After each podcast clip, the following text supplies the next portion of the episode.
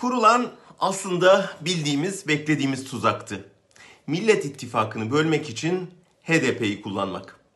Nasılsa HDP deyince CHP'de, İyi Parti'de iktidarın yanında saf tutacak, HDP'lilerin dokunulmazlıklarının kaldırılmasına oy vereceklerdi.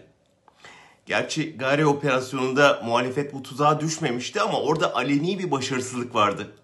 Oysa konu HDP olunca Akşener'in mecburen HDP'yi kapatalım diyen iktidar koalisyonuna katılacağını düşünüyorlardı.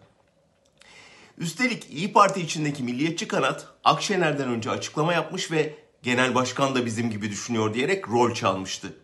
Bu açıklamalarda iktidar yanlısı medyada köpürtülerek Akşener ablukaya alınmıştı.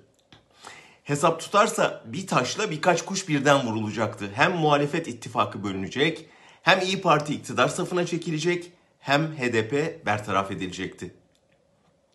Ancak Akşener en kritik aşamada lider olarak ağırlığını koyduğu, partisini MHP'ye yamayacak bu tuzağa bu kez düşmedi. Grup toplantısında gözü kapalı el kaldırmayacağız dedi. Bu utanmazlığa geçit vermeyeceğiz.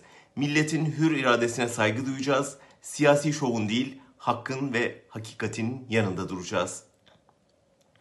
Türkiye'nin sağ siyasal geleneği için önemli bir çıkış bu. Akşener bir dönem Erdoğan'ın yaptığı gibi kendi milliyetçi tabanını ve partisi içindeki çatlak sesleri millet iradesine yani seçilmişlerin dokunulmazlığına saygı duymaya ikna edebilirse sadece iktidarın oyununu bozmuş olmaz, meclise yeniden itibar kazandırır, Kürt sorununda da demokratik çözümün önünü açar.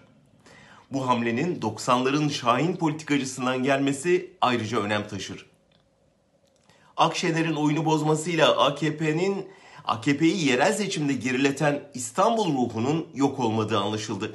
Erdoğan HDP'yi kapatıp bir baskın peş, e, seçim planladıysa muhtemelen zihninde ertelemiştir.